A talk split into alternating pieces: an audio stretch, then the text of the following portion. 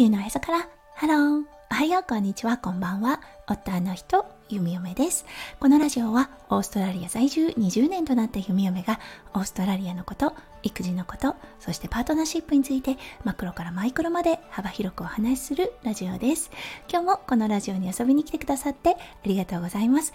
今日は2月8日木曜日ですね。皆さんどんな木曜日の午後お過ごしでしょうか。はい弓嫁が住んでるオーストラリアですね。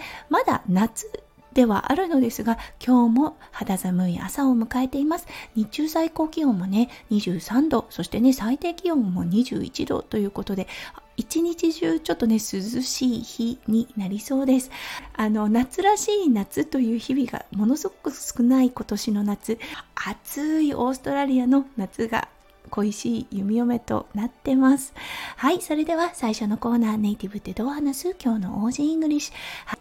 今日は言い訳という表現をうん、お伝えしたいと思います。今日のメインテーマにも関わってくることなのですが、はい、言い訳、英語では excuse というような言葉が使われます。そう、とてもね、たくさんの言い訳を言うとき、make excuses という形で、うん、S をつけます。そして、一つのね言い訳を大きく強調するというような場合は make an excuse というような形ではい表現します。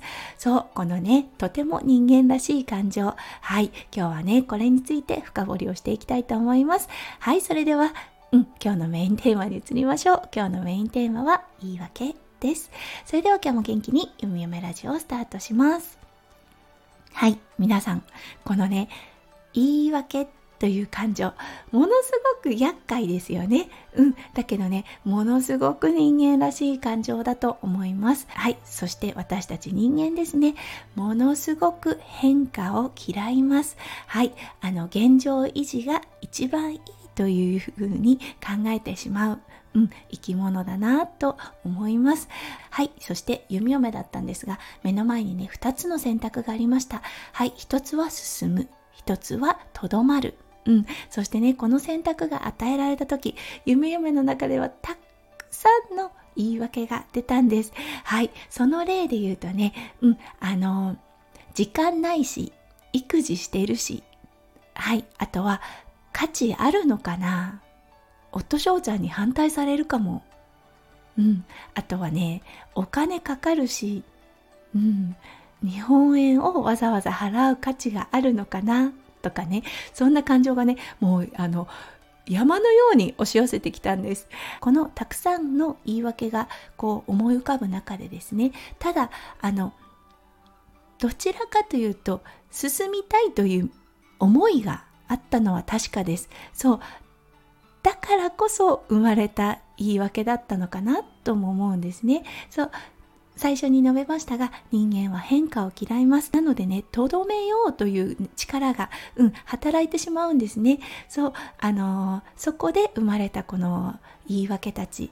うん、結局ね弓嫁は自分のね心の中を眺めた時そう進もうとしている道は考えるとワクワクしたんです。そうワクワクしたし楽しそうって思ったんですよね。そして現状維持は、うん、もう平和な、うん、安定というような感じだったんですよね。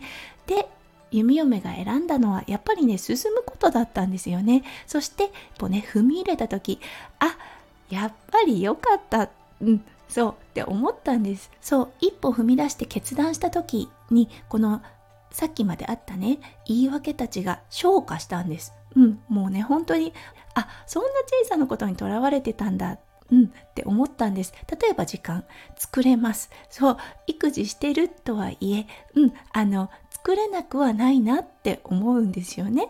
うん、あの実際ねこう YouTube を見る時間があったりであったりとかあとは漫画を読んでる時間とかもあります。その時間を使えればいいって思ったんですよね。うん。はい。そして、あの、お金。はい。日本円を支払わなければいけないというような状態だったのですが、はい。だけどね、オーストラリアドルで払えないわけはないんです。そう。なので、別にね、あの、日本円で払うことに、そう、あの、重きを置かなくてもいいなと思ったんですよね。日本円での収入は弓嫁ないですがオーストラリアでは働いています。なので払えるじゃんというような形になったんですよね。はい。そして家族が反対するかも。